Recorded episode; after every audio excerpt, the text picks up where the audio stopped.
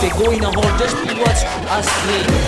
Ruhig am Ball, emotional Zweikampf. Mr. Futsal, the Mr. podcast. Futsal, il podcast. Mr. Futsal, el podcast.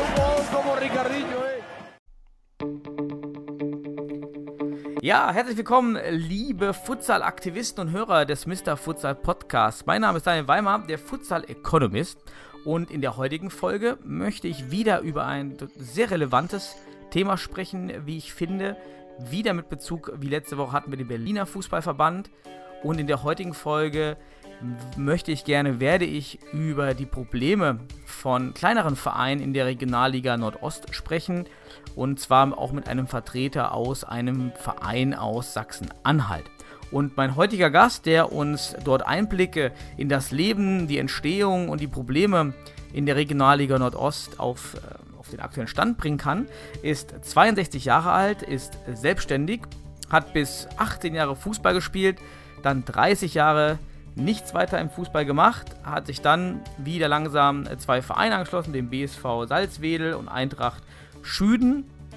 Ist dann 2019 über ein Bolzplatzprojekt ähm, zum Futsal gekommen, hat dort das Futsalprojekt in Salzwedel gestartet, den SV Jeze Salzwedel ins Leben gerufen und ist nun aktuell Trainer und Abteilungsleiter des SV Jeze Salzwedel, die dieses Jahr in der Regionalliga Nordost gestartet sind, aber leider zurückgezogen haben. Da werden wir auch nochmal drauf zu sprechen kommen. Herzlich willkommen, Edgar Krug.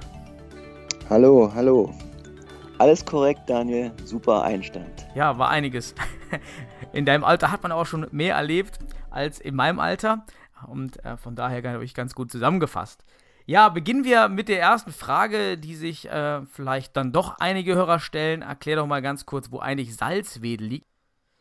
Äh, Salzwedel ist die nördlichste Stadt hier in Sachsen-Anhalt, ehemals gelegen an der innerdeutschen Grenze. Die Nachbarorte sind Lüchow, äh, Uelzen und nach Wolfsburg sind es 50 Kilometer. Ja, Also im, an der Grenze Sachsen-Anhalt zu Niedersachsen. genau, genau. Ja, wie kommt man denn in Salzwedel, was äh, für die Futsalkenner weit weg liegt von anderen Futsalvereinen und Ligen? Wie kommt man denn hier zum Futsal vor einigen Jahren? Wie hast du das Projekt gestartet oder aus welcher Motivation heraus? Also es war so, dass wir in Salzwedel so einen kleinen Platz hatten, ein Bolzplatzprojekt, was ja anlässlich zur Weltmeisterschaft ja in einigen Städten Deutschlands vom DFB gebaut wurde. Dort haben wir regelmäßig die Jahre immer gekickt am Wochenende. Und da waren mitunter Spieler dabei, die aus anderen Ländern stammten, Afghanistan, aus anderen afrikanischen Ländern, Geflüchtete. Und da haben wir uns kennengelernt über die Jahre und in den letzten drei, vier Jahren ist immer mal so der Gedanke durch meinen Kopf gegangen, äh, die Spieler äh, die Möglichkeit zu geben, äh, Futsal zu spielen, also sprich Kleinfeld, Fußball und die hiesigen Fußballvereine, in denen ja auch einige Spieler dann hier in Salzwedel gespielt haben, äh, hatten dann kein Interesse daran, äh, Futsalabteilungen zu gründen, so dass wir 2019 im April, Mai uns einen Verein gesucht haben.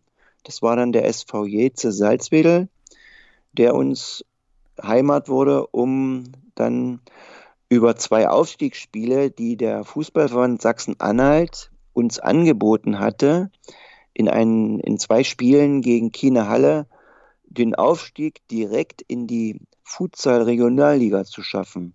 Und da haben wir gesagt, wer nicht wagt, der nicht gewinnt. Und das hat geklappt.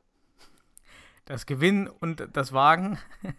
ähm, auf jeden Fall gut, dass ihr da den Schritt gemacht habt, ähm, den Futsal-Wettkampf angenommen habt. Denn, wenn ich es richtig raushöre und auch noch auf der Karte sehe, gibt es eben bei euch in der Region keinen Ligaspielbetrieb. Der nächste Club müsste Eintracht Magdeburg sein oder dann sogar schon Braunschweig als nächste Futsal-Clubs.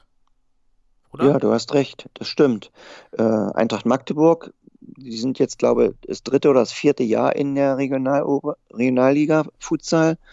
Und Eintracht Braunschweig und auch Hannover 96 spielen in der Nordliga. Und sonst aus Braunschweig kennen wir nur noch äh, die Mannschaft von äh, Daniel Grieger. Der ist bei Acosta Braunschweig, BSC Acosta, so heißt die Mannschaft. Die spielen in einer äh, Niedersachsenliga. Die ist aber anzahlmäßig sehr klein. Und bei uns in Sachsen-Anhalt gibt es gar keinen Unterbau, also nichts ne, im Futsal. Nur Magdeburg, Eintracht Magdeburg und den SV Jeze Salzwedel gibt es. Und nicht, nicht so viel, ne? Ja. Wie seid ihr dann, du meintest, der Verband kam auf euch zu und hat euch das Angebot oder mit euch darüber gesprochen, an der Regionalliga Nordost teilzunehmen. Wie kam dieser Kontakt zustande? Also, wie hat man beim NOFV, beim Nordostdeutschen Fußballverband, von euch äh, Kontakt bekommen oder hast du den Kontakt hergestellt? Ja, wir wussten, dass äh, durch die letzte Kreis, Hallenkreismeisterschaft beziehungsweise äh, Futsal-Hallen-Landesmeisterschaft, die in Betzendorf, hier 15 Kilometer von Salzwedel entfernt, durchgeführt wurde, äh, ist der Kontakt entstanden zum Staffelleiter, Herrn Frank Kreller. Und der sagte uns, dass äh, das war im Februar, März 2019, dass im Juli, August zwei Qualifikationsspiele zum Aufstieg anstehen. Und wenn wir eine Mannschaft zusammenbekommen würden, könnten wir doch melden für Sachsen-Anhalt und würden gegen den Absteiger aus der NOV-Liga spielen in diesen beiden Spielen. Und das war damals Kine M. Halle. Mhm. Die ja mit der Rekordniederlage von 100 zu 1 äh, auch in die Geschichtsbücher ähm, eingegangen sind, aber auch die Saison zu Ende gespielt haben, mit Sicherheit auch zur Überraschung von vielen. Hat euch denn da in diesem Gespräch jetzt schon mit dem Verband schon jemand über die Risiken und über die Aufwendungen und äh, über, das, über die ganze Problematik, äh, so einen Regionalliga-Spielbetrieb zu führen, aufgeklärt oder mit euch gesprochen offen? Nein, keiner. Äh, es ist ja meistens so, wenn du äh, sportlich gesehen mh, dir vornimmst, dich äh, nach oben zu arbeiten, äh, da bedenkst du viele Dinge nicht. Und im Nachhinein ähm, wirst du dann mit Dingen konfrontiert, wo du dir sagst, oh, wie kann ich die denn jetzt lösen? Und so haben wir dann versucht, äh, Step für Step, dann äh, das Problem und das Problem, Kaderstärke, wer spielt mit, die Qualität des Kaders zu verbessern, ähm, angegangen sind. Und das hatten wir dann in den drei Monaten, in diesem Vierteljahr bis zum ersten Aufspiel auch hinbekommen ohne diese ganzen äh, Dinge, die dann eigentlich auch sehr wichtig sind äh, zur Beachtung, was so die Reisekosten, Schiedsrichterkosten, die Hallenmiete, äh, die Trainingskosten beinhalten würden. Okay, aber von, vom Verband her gab es eben auch keine Beratung oder auch einen Check, also ob ihr das organisatorisch machen können. Es wurde einfach gesagt, spielt das Spiel gegen Absteiger und dann können wir da die, die Regionalligen aufstocken, dann auf die, die 14 Teams von 10 auf 14. So ungefähr, ne? Ja, äh, ich muss den FSA aber auch in, in, Schutz nehmen. Und zwar, du bekommst ja dann praktisch, wenn du die, die beiden Aufstiegsspiele siegreich gestaltest und du dann äh, in diese Liga aufsteigen willst, ein einen Vertrag praktisch vorgelegt, in dem du dich verpflichtest, dann die Spielordnung und die äh, ganzen geforderten Maßnahmen einzuhalten. Und das war in unseren Augen damals äh, zu, zu machen, zu managen. Mhm. Und deshalb haben wir auch äh, mit äh, frohen Mutes äh, die Sache angegangen und waren eigentlich wirklich guter Dinge, uns dann da auch zu etablieren und reinzubeißen, will ich mal sagen. Genau, äh, Stichwort reinbeißen. Wie viele Jungs hattest du denn zu Beginn, die reinbeißen wollten? Ähm, wie sah so dein Team am Anfang der Saison oder wie sah das Team zur Meldung einmal aus, wo ihr entschieden habt, ihr macht das? Und wie sah dann das Team aus beim tatsächlichen Ligastart? Ja, wir hatten zum, zu den Qualifikationsspielen äh, einen Kader von ungefähr 20 Leuten. Mhm. Und diese 20 Leute waren alles Migranten, alle afghanischer, iranischer Her Herkunft, mhm. beziehungsweise im Iran geboren. Und äh, die Jungs haben alle gut mitgemacht. Wir haben gut trainiert dann vor den Qualifikationsspielen. Das war dann auch noch in den Sommerferien. Da mussten wir dann mit einer Sondergenehmigung eine Halle in äh, der Salzwedler, äh, in der Salzwedler Innenstadt mieten, äh, weil sonst immer zu den Ferien die Hallen gesperrt sind. Wir haben die Sondergenehmigung ohne großes Pipapo bekommen, haben dann uns auch gut vorbereitet und mussten dann aber schon äh, vor dem ersten Qualifikationsspielen ungefähr sechs Spieler aussortieren weil es einfach auch so ist, dass äh, eine Leistungsbereitschaft und Leistungsdichte vorhanden sein muss im Futsal. Man braucht, und ich denke, da liege ich äh, richtig, mindestens zehn Spieler, die immer und ständig zur Verfügung stehen. Genau, also auf jeden Fall, die beim Training auf jeden Fall auch immer da sind und dann kann man eben bei Bedarf dann nochmal vielleicht mit sechs bis acht Spielen auffüllen. Also hattet ihr die Mindestbedingungen ja eigentlich gegeben und ähm, solche, ähm, der Futsal funktioniert ziemlich gut als Integrationsprojekte, finde ich, weil eben auch ähm, gerade Kulturen aus Asien oder ähm, ähm, aus Südamerika, also viele kennen ja Futsal, von daher ist es eigentlich ein wunderbares Integrationsprojekt. Ähm, funktioniert super da. Erstmal top, dass ihr das da äh, auch als Integrationsprojekt mit gestartet habt. Ja, und dann habt ihr dann eure Spieler eben gehabt, die dann ähm, äh, Lust hatten, die Liga zu machen. Ja. Und äh, haben das Qualifikationsspiel gewonnen. Und dann ging es los äh, mit den ersten Spielen. Äh, kannst du so deine Eindrücke so am Anfang erläutern? Äh, wie, wie kamt ihr zurecht mit den Teams? Wart ihr überrascht von der Stärke, von der Organisation? Was waren so die Probleme, aber auch die Lichtblicke und was hat euch Spaß bereitet in den ersten Wochen? Also wir waren sehr enthusiastisch in diese beiden Qualifikationsspiele gegangen. Ne? Das erste äh, Spiel gegen Kienem Halle zu Hause hatten wir mit 22 zu 6 gewonnen. Und das Rückspiel äh, äh, haben wir dann auch gewonnen mm, mit drei, drei Toren, äh, drei beziehungsweise glaube zwei Toren Vorsprung, hatten da zeitweilig im Rückspiel auch mal mit ein, zwei Toren zurückgelegen und haben es aber im Grunde genommen dann auch äh, spieltechnisch und spielerisch gelöst, das zweite Spiel zu gewinnen. Wir sind ruhig geblieben und haben das geschafft. Und dann verblieb uns noch ein bisschen Zeit bis zum Ligastart. Wir haben weiter trainiert und äh, wussten dann natürlich dann auch, dass natürlich sehr, sehr spielstarke Mannschaften auf uns zukommen. Und unser Ziel war es eigentlich, in dieser Liga mindestens, mindestens ein Spiel zu gewinnen. Und dieses Ziel hatten wir dann zwischenzeitlich dann auch erreicht, dass wir ein Spiel gewonnen haben. Wir hatten dann sogar ein Heimspiel gegen den Dritten der äh, Meisterschaftsrunde vom Jahr zuvor unentschieden gespielt und waren darüber auch sehr glücklich und haben auch gesehen, dass es Fortschritte gibt in spieltechnischer Hinsicht.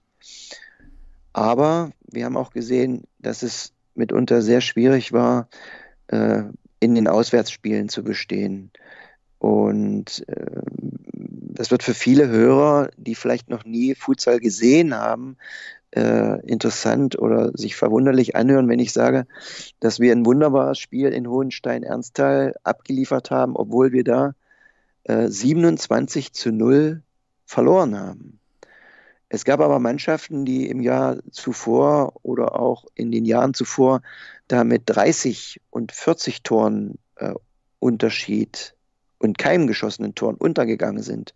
Und für mich war dieses erste Auswärtsspiel in Hohenstein-Ernsthal, dem äh, deutschen Meister Futsal von 2018, äh, ein sehr, für mich war das ein sehr schönes Spiel, weil äh, Hohenstein-Erzel einen sehr technisch versierten, versierten äh, kämpferisch äh, auf höchstem Niveau und spieltaktisch auf höchstem Niveau spielende Mannschaft stellt, mit äh, einigen äh, Futsal-Auswahlspielern aus den verschiedenen Ländern Und das ist ja auch dann die Stärke dieser NOFV-Liga, besonders auch dann der Berliner Mannschaften, die über einige starke Futsal-Nationalspieler äh, verfügen.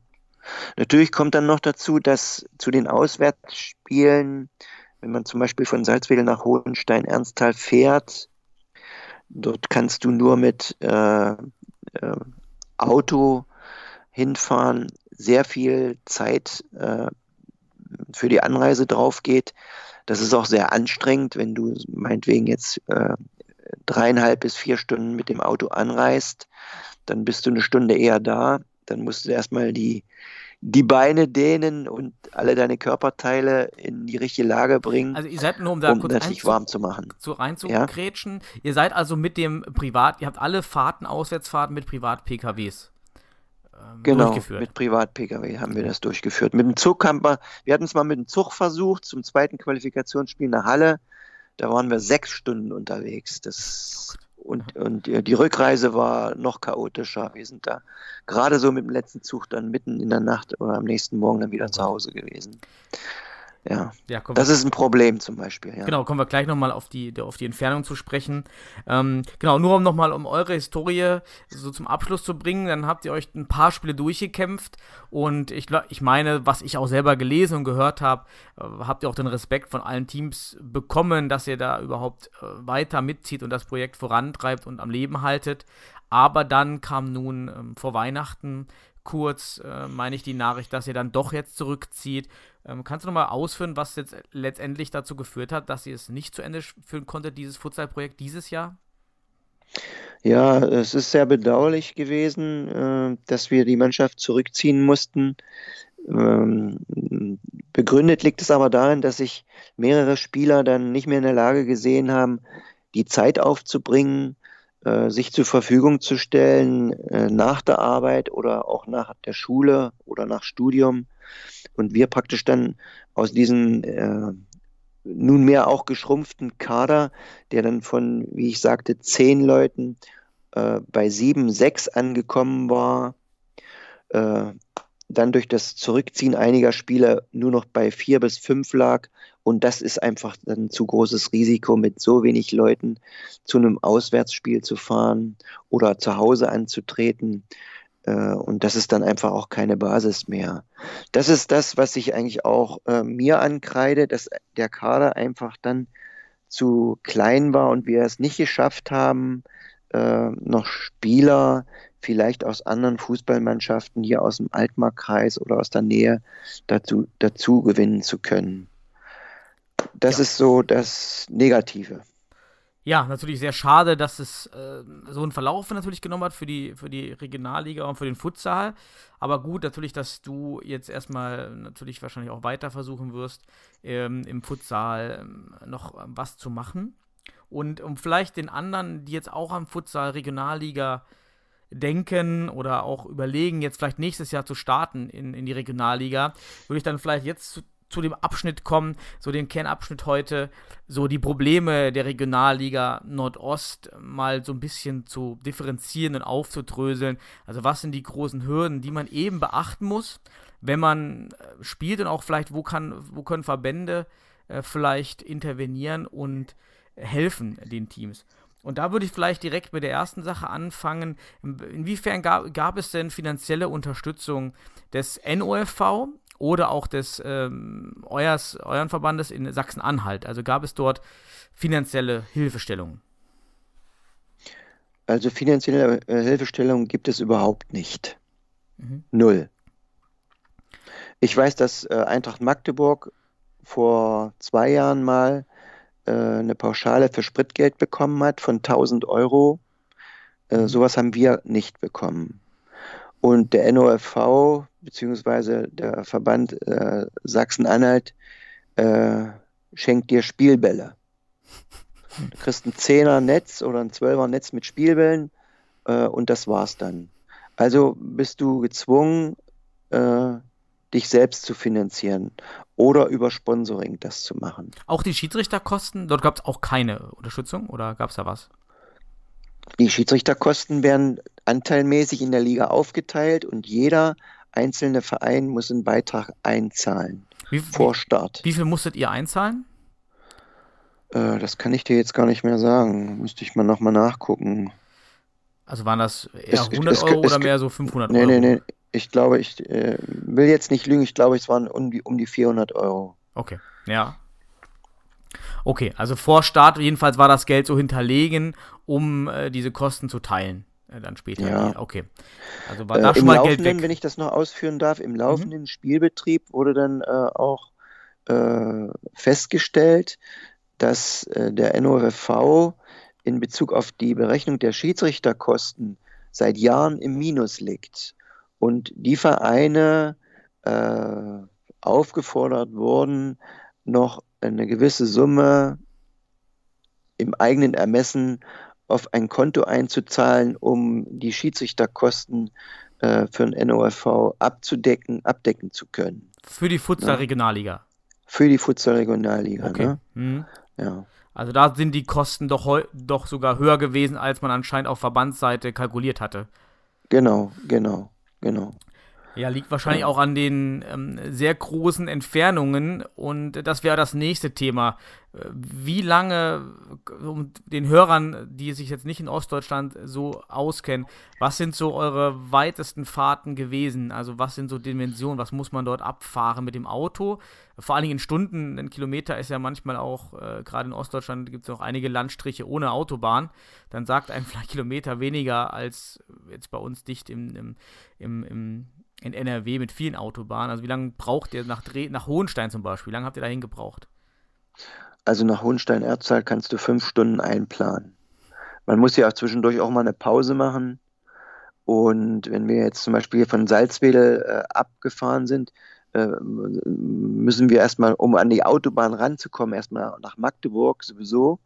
Und das sind schon mal 70 Kilometer, da hast du schon mal mindestens eine Stunde, äh, wo du dann auch durch äh, nur auf der Landstraße fahren kannst.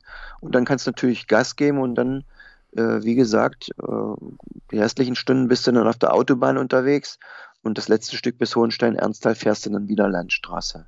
Äh, diese weiten Fahrten, wie dann zum Beispiel dann auch Jena ist auch so weit, Dresden ist auch weit, zum SV Heidenau ist es äh, in der Nähe von Dresden so weit. Und die Berliner liegen dann alle äh, in östlicher Richtung von uns gesehen. Da kann man auch über Magdeburg über die Autobahn fahren, man kann aber auch quer fahren. Und das dauert dann auch immer so drei Stunden, dreieinhalb Stunden. Und es ist auch nicht, äh, äh, nicht unbeträchtlich, sich dann äh, an einem Spieltag, Sonnabend oder Sonntag durch die Hauptstadt zu wühlen. Das ich. ist auch immer ein großes Problem. Und die Parkplatzsuche, das ist auch immer meistens ein großes Problem. Kommt noch on top oben drauf, ja, wenn man dann schon und on top obendrauf, genau. Habt, gibt es denn andere, also es hört sich so an, als ob man, wenn man es leistungsmäßig wirklich betreiben möchte, aus einer Region Ja. wie bei euch, fast übernachten müsste, eigentlich, wenn man sagen, davon ausgeht, man will wirklich volle Leistung geben. Äh, große Vereine machen das schon. Mhm. Vereine wie zum Beispiel Hohenstein-Ernstthal könnte ich mir das vorstellen. 1894, da weiß ich es, dass die das teilweise auch schon machen. Die reisen schon den Tag vorher an, übernachten, damit sie dann den nächsten Tag fit sind. Ne? Mhm. Äh, und es ist nicht unbeträchtlich, wenn man jetzt, äh, sagen wir mal, äh, zweieinhalb Stunden oder zwei Stunden im Auto sitzt, eine Pause macht, zehn Minuten, dann wieder zwei Stunden fährt.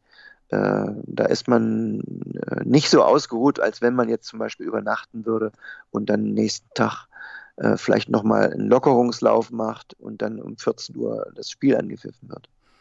Genau, dann ist natürlich optimal, wenn der, wenn der Gastgeber auch eine, eine Zeit ansetzt, die man überhaupt fahren kann. Also 20 Uhr Anstoß in Dresden ist ja fast nicht realisierbar für euch oder für ähnlich entfernte Vereine. Das dann um 23, 24 Uhr noch fünf Stunden nach Hause fahren. Ja, das stimmt. Du musst ja auch dann sehen, äh, wenn, das Spiel Sonntag zum Beispiel angesetzt ist, Sonntagabends, äh, dass am nächsten Tag wieder auf Arbeit gegangen werden muss oder in die Schule, die äh, Be- Berufsschule oder zur Sprachschule, bei uns zum Beispiel auch einige. Mm, Dann musst du bedenken, dass man ja auch Hunger hat. Man müsste ja im Grunde genommen auch mal zwischendurch nochmal was essen. Und dann, wenn du dann irgendwo einkehrst, dann bleibt, wird es ja auch nicht bloß äh, äh, eine halbe Stunde. Also die späten Anstoßzeiten sind dann manchmal auch Achtet, äh, ähm, sehr ach- schwierig zu handeln. achtet der Verband auf die Anstoßzeiten? Also gibt es Vorgaben, dass Anstoßzeiten in einem bestimmten Intervall liegen müssen oder könnte wirklich, ich habe die Anstoßzeit jetzt nicht mehr im Kopf, aber könnte man an 20 Uhr euer Spiel in Hohenstein-Ernsthal ansetzen? Nur in Rücksprache mit dem äh, anreisenden Verein. Okay. Na, ja. alle, alle Spielzeiten, Anstoßzeiten, die nach einem gewissen, äh, die, die, die dem Zeitlimit, meinetwegen jetzt um 16 oder spätestens 18 Uhr nicht entsprechen, die müssen dann in Rücksprache mit dem Gegner ausgeführt werden. Wenn, die, wenn der Gegner sagt, nein, es ist uns zu spät, dann äh, kann die Zeit nicht so festgelegt werden. Also das späteste wäre 19 Uhr oder 16 Uhr, was man ohne Absprache festlegen kann. Ich glaube, 18 Uhr war das gewesen. Wird auch schon spät. Ja, also dann, oder, also, dann ist man vielleicht um 20, 20, 30 raus. Muss- Mit Sonntag wird Ja, es eng. wenn, wenn zwei Berliner Mannschaften in Berlin aufeinandertreffen, dann stört es die nicht, wenn die um 20 Okay. Uhr äh, spielen. Ne? Da kommen wahrscheinlich auch ein paar Zuschauer mehr. Und du kannst die Autos besser parken um 20 Uhr als in, mitten, äh, um 14 Uhr. Ja, da, vielleicht gutes Stichwort. Wie sah es mit Zuschauern bei euren Heimspielen aus? Gab es da was sehen, gab es da Interessenten oder wenigstens auch gewachsen? Also zu unseren Heimspielen hatten wir, hatten wir meistens so 20, im höchstens mal 35 äh, Zuschauer. Mhm. Äh, es ist doch sehr verhalten, das, zu- die Zuschauerresonanz, weil äh, die Presse, je nachdem, wie die Presse äh, mit Futsal zu tun hat oder sich dafür begeistert, berichtet wird. Wir haben hier in Salzwedel einen sehr rührigen äh, Pressevertreter, das ist der René Sensenschmidt, der ist selber Futsal begeistert, macht ab und an in Brasilien Urlaub und äh, guckt seine brasilianische äh, Futsal-Lieblingsteam zu. Und der ist äh, uns immer eine gute Hilfe gewesen, um äh, Medien wirksam einzuladen oder irgendwas bekannt zu geben. Mhm. Wie viele Zuschauer waren bei den Auswärtsspielen bei euch? Gar nicht. Also es fährt kein, kein Fan von uns zu Auswärtsspielen mit, weil das einfach zu kostenintensiv ist. Nicht mal in der Halle, also genau, vielleicht falsch ausgedrückt. Also wie viele Zuschauer waren insgesamt in den, in den Hallen, wo ihr wart? Ach so, wenn wir natürlich dann in Hohenstein-Ernsthal gespielt haben oder in Berlin bei, bei Spitzenclubs, da sehen die Zuschauerzahl dann schon äh, viel besser aus. Die, kommen dann schon auf 100 und, und, und mehr Zuschauer oder 50 bis 100, je nachdem, äh, welcher Gegner kommt. Ne? Mhm. Okay, natürlich. Ähm, ja, eine andere, äh, wenn es schon äh, nicht viele Einnahmen gibt, vielleicht über, über Zuschauer, dann ist natürlich die andere Seite die Kosten. Jetzt haben wir die Fahrtkosten schon und die Liga-Teilnahmekosten. Aber ein Block, den man vielleicht auch immer vergisst, sind die Kosten der Recht- und Verfahrensordnung in, in Liga-Wettbewerben. Ähm, Kannst du dazu was sagen? Wart ihr an die Fußball-Regionalliga-Ordnungen angeknüpft? Was, was kosten bei euch rote Karten oder Strafen? Ja, die Strafen, die in der NOFV Futsal Regionalliga ausgesprochen werden, entsprechen dem äh, Katalog der äh, Regionaloberliga. Also die sind nicht ohne äh, gelb-rote Karten, je nachdem Schwere des Vergehens oder glattrot zwischen 200, 300 Euro muss man rechnen. Oh, Das ist natürlich ein dicker Brocken, wenn man von den Finanzbudgets eines Oberliga, Oberligisten im Fußball ausgeht, ja, der dann deutlich im sechsstelligen Bereich liegt und dann eben eine, eine Futsal-Liga motivieren möchte, äh, die eben wie ihr jetzt erstmal entstehen müssen und dann natürlich eine, eine, aus einer gelben Karte äh, fast, das sind schon wahrscheinlich bei euch irgendwie fünf Jahresmitgliedsbeiträge so ungefähr. Das ist natürlich schon der dicke Brocken. Gab es da Verhandlungen Überlegungen, ähm, wie jetzt auch im Westen, wo, wo diese Rechts- und Verfahrensordnung etwas angeglichen wird oder wenigstens in den Durchführungsbestimmungen reduziert wird auf ein erträgliches Maß? Da wird keine Rücksicht genommen, ob du Neuling bist oder ein ganz kleiner Verein oder frisch angemeldet. Ähm, Du, du äh, bestätigst ja als Verein mit Unterschrift zur Teilnahme dann im Aufstieg zur Regionalliga Futsal, dass du dieses alles akzeptierst und wir haben das dann praktisch auch äh, ohne große Diskussion oder gar keine Diskussion dann äh, bezahlt. Es wurde natürlich dann auch immer äh, in der Mannschaft ausgewertet Und dann musst du natürlich dann auch sehen, dass du disziplinarisch äh, die Mannschaft so auf den Stand kriegst, dass das vermieden werden kann. Ne? Aber bleibt da trotzdem irgendwie so ein exogener Faktor, den man als Trainer oder Club ja nicht immer steuern kann. Ja, und dann passiert vielleicht mal ein Unglück, was vielleicht auch immer aus der Schiedsrichtern heraus falsch interpretiert wird. Und dann hast du eine rote Karte für 400 Euro, stelle ich mir schon echt äh, schwierig vor. Wie, wie, wie sind die Schiedsrichterleistungen, Qualität bei euch? Also gerade, woher kommen die überhaupt bei euch aus Salzwedel? Reisen, wo reisen die überhaupt an? Ihr werdet ja bei euch kaum Futsal-Schiedsrichter haben. Ich muss die Schiedsrichter aber jetzt nochmal äh, auch in Schutz nehmen. Die Schiedsrichter handeln ja nur aufgrund dessen, weil Spieler jetzt unbeherrscht äh, sind. Es liegt also im Grunde nicht an den Schiedsrichtern, äh, mehrheitlich liegt es an den Spielern, die unbeherrscht sind. Und wenn du zum Beispiel Spieler hast, äh, die äh, unter anderen familiären, traditionellen und emotionellen ähm, Bedingungen aufgewachsen sind, wie zum Beispiel unsere Spieler, die ja geschlossen äh, aus, aus Afghanistan gekommen sind, dann geht natürlich bei denen gehen die Emotionen schneller hoch als zum Beispiel jetzt bei uns Europäern. Und das geschickt auszubremsen und im, im Griff zu halten, ist nicht immer einfach. Aber zu den Schiedsrichtern allgemein gesagt, äh, kann, können wir sagen, dass die Schiedsrichterleistungen äh, eigentlich gut waren. Aber es gab auch Ausnahmen, Ausreißer nach oben bei den Schiedsrichtern und auch Ausreißer nach unten. Äh, die Ausreißer nach unten sehr selten und die Ausreißer nach oben äh, mehr. Also ich muss sagen, dass die Schiedsrichter aus dem Berliner Bereich, aus dem Berliner Umland, die am besten geschulten Schiedsrichter sind. Es sind auch einige Schiedsrichter, die schon Futsal Champions League gepfiffen haben und pfeifen.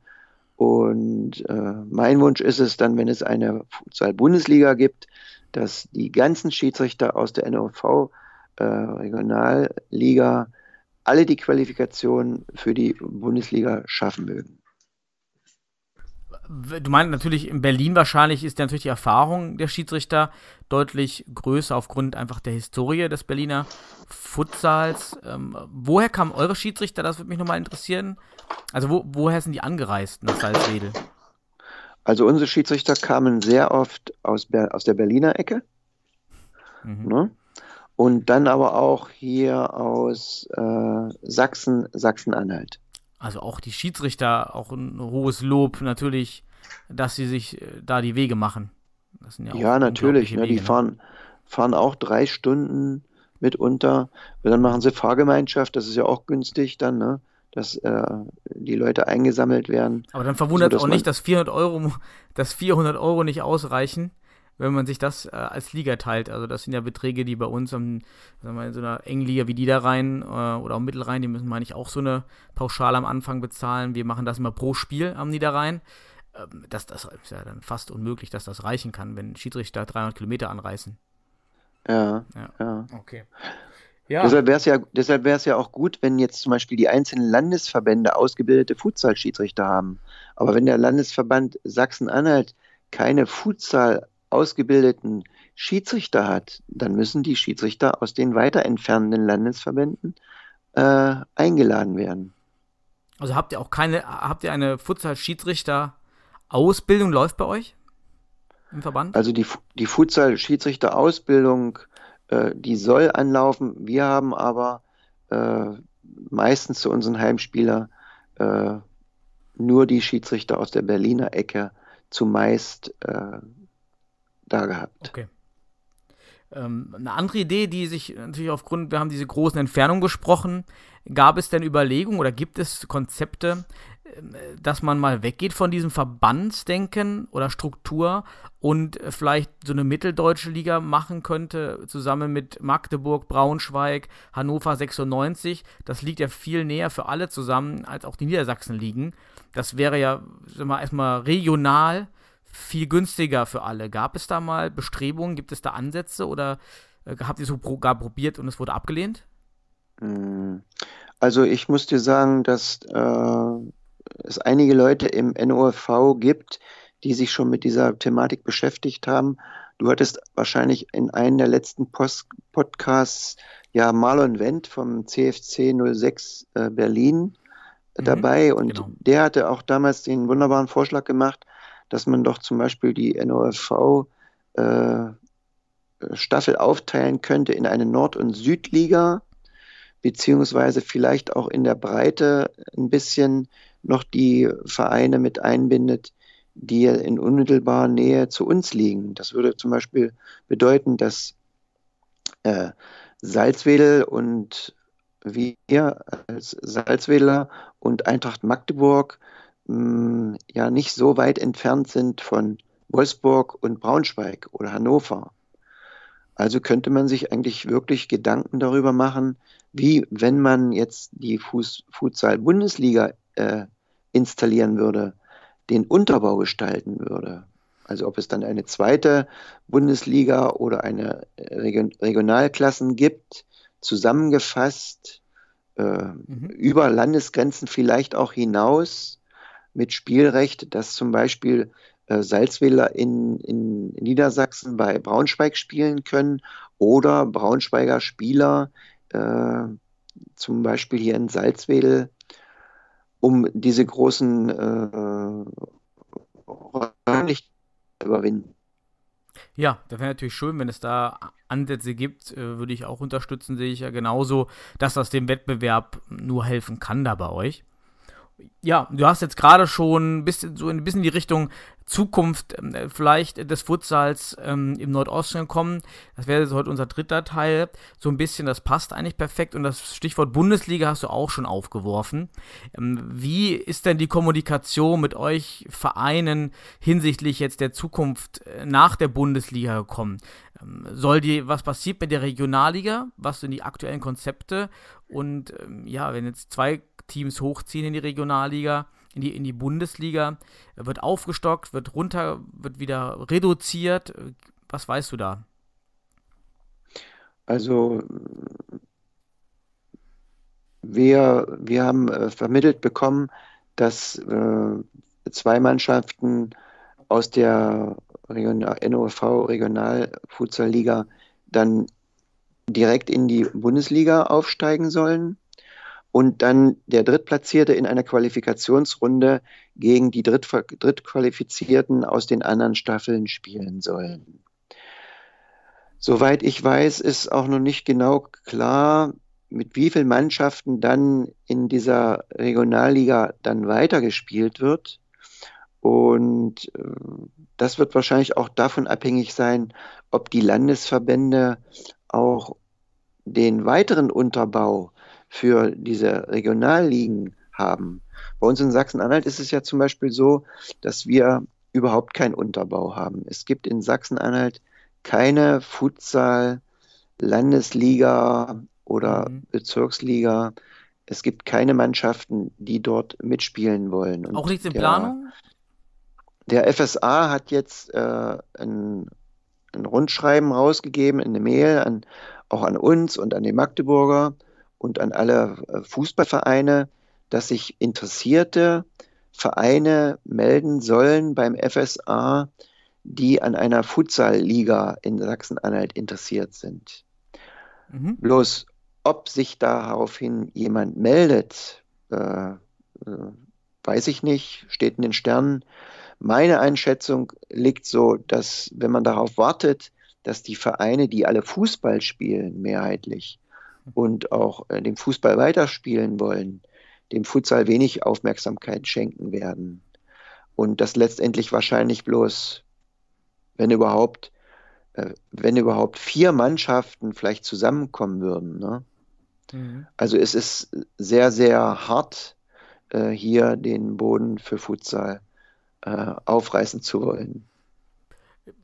Obwohl das natürlich auch verwunderlich ist, denn ihr seid ja auch eine eher strukturschwächere Region, wo ich mal annehme, dass viele Fußballvereine Probleme haben, sich am Leben zu halten mit genügend Spielern. Und dann wäre es ja eigentlich auch eine Überlegung, lieber auf Futsal zu gehen, in, in der Sportart, in der man fast die Hälfte oder weniger vielleicht der Spieler braucht für den Kader und dann in den Dörfern oder Kleinstädten eigentlich noch weitermachen kann. Wird sowas kommuniziert bei euch als, als Motivation, ein Team zu gründen? Gibt's da Nein, sowas wird überhaupt nicht kommuniziert, weil die Fußballvereine haben alle auch selber mit sich zu kämpfen. Das sehen wir doch hier auch an den Vereinen um uns herum. Äh, die Fußballvereine, die kleineren Vereine, die haben kaum noch Spieler, dann werden oft Spielgemeinschaften mit noch anderen kleinen Gemeinden äh, gemacht. Mhm. Auch die Nachwuchsbereiche äh, schrumpfen immer mehr. Dort werden auch immer mehr Vereine mit anderen Vereinen, Spielvereinigungen gründen, äh, gründen um, um, um den Aderlass irgendwo äh, wegstecken zu können. Und dann ist es ja auch immer noch eine finanzielle Seite. Ne? Eine finanzielle Seite, wenn du jetzt Fußball und Futsal machst und äh, da Fußball läuft, recht und schlecht, werden sich die wenigsten Vereine noch um äh, Futsal scheren. Ich muss das einfach mal so drastisch sagen. Ja, leider ist das ein Kampf, der nicht einfach ist und viel Kraft von oben braucht. Absolut, gebe ich dir recht. Wenn eben von oben herab nicht ähm, aktiv mehr geschieht, dann dauert es lange oder entwickelt sich überhaupt nicht. Und man sieht ja auch, es entwickelt sich Futsal eigentlich nur dort in Ballungsregionen, wo sich eben Freundesteams in relativ geringen Kosten finden können, wie eben im, im, im, im Niederrhein, in Hamburg, ähm, in, in Berlin, in Großstädten oder eben in Regionen äh, wie Hohenstein, die jetzt Mäzen schon haben, der dort finanziell einfach was aufbauen kann. Aber mhm. sonst ist das natürlich schwierig, ne? Ja, dann mhm. wären wir auch fast zum Ende schon. Und ähm, als letzte Frage heute an dich würde ich äh, passend vielleicht geben, was würdest du jetzt im Rückblick aus deiner Erfahrung jetzt mit deinem Team an einen Gründer mitgeben, der sich auch überlegt, in dieser Regionalliga Nordost teilzunehmen, der in so einer selben Situation ist wie du im Sommer. Ja, der Verband bietet an, Regionalliga zu spielen. Und ähm, was würdest du mitgeben, was man anders organisieren sollte als du und auf was man achten sollte? Was sollte man haben? Ja, das ist eine, eine berechtigte Frage. Ich würde, äh, wenn ich nochmal machen äh, würde, wir würden, ich würde es auf jeden Fall nochmal machen, mich mit dem Verband vor dem Start nochmal direkt an einen Tisch setzen und über diese ganzen Dinge wie Reisekosten, Kader, äh, Unterstützung durch den jeweiligen Landesverband, äh, Durchführung von vielleicht Schulungsmaßnahmen, inwieweit Schiedsrichter vorhanden sind, die auch aus der Region kommen, wie die Schiedsrichter geschult sind, sprechen. Aber ich würde einfach auch äh, jetzt mal noch eine Lanze brechen für den Futsal an sich. Und zwar für alle diejenigen, die zuhören. Äh, wir alle haben gern als Kinder auf der Straße mehr oder minder gespielt früher und jetzt auf kleinen Bolzplätzen. Und da erweist sich eigentlich immer, dass die Spieler, die äh, gebolzt haben, egal gegen welchen Ball, egal mit was für Schuhen oder barfuß, äh, die Spieler äh, sich durchgesetzt haben, die pfiffig waren, die schnell waren, die kreativ waren.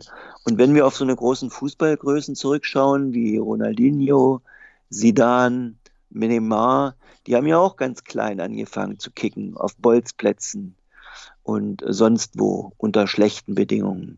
Heute sind die Bedingungen nicht mehr so, glücklicherweise, aber die Vereine können eine gute technische Ausbildung und eine gute Ausbildung, was die, das räumliche Denken, das schnelle Entscheiden äh, fördern, indem sie praktisch junge Spieler mit dem Futsal vertraut machen. Und das möchte ich eigentlich allen Fußballvereinen ans Herz legen. Bildet eure Kinder am Futsal aus, in der Halle, in der Winterpause und seid einfach äh, begeistert, tragt Begeisterung an die Jungen weiter und sucht euch Leute, die die Begeisterung auch leben. Ja, wunderbares Schlusswort. Äh, als äh, richtiger Futsal-Romantiker, dem geht da das Herz auf. äh, wunderbar, hätte ich nicht besser machen können und genauso ist es. Ähm, ist immer ein tolles Wort, einfach nur mal an die Leidenschaft zu appellieren. Und äh, damit würde ich auch allen Hörern erstmal danken. Dir danken für die Einblicke in deine Erfahrungen, in die Historie und aber auch in die Struktur und die Probleme eines kleinen Vereins in der Regionalliga Nordost und wünsche dir jetzt viel Erfolg, dass du vielleicht nochmal ein Projekt starten kannst, vielleicht unter besseren Bedingungen, vielleicht in Niedersachsen wenn das möglich ist und wünsche dir da auf dem Wege erstmal alles Gute. Danke. Tschüss, Edgar.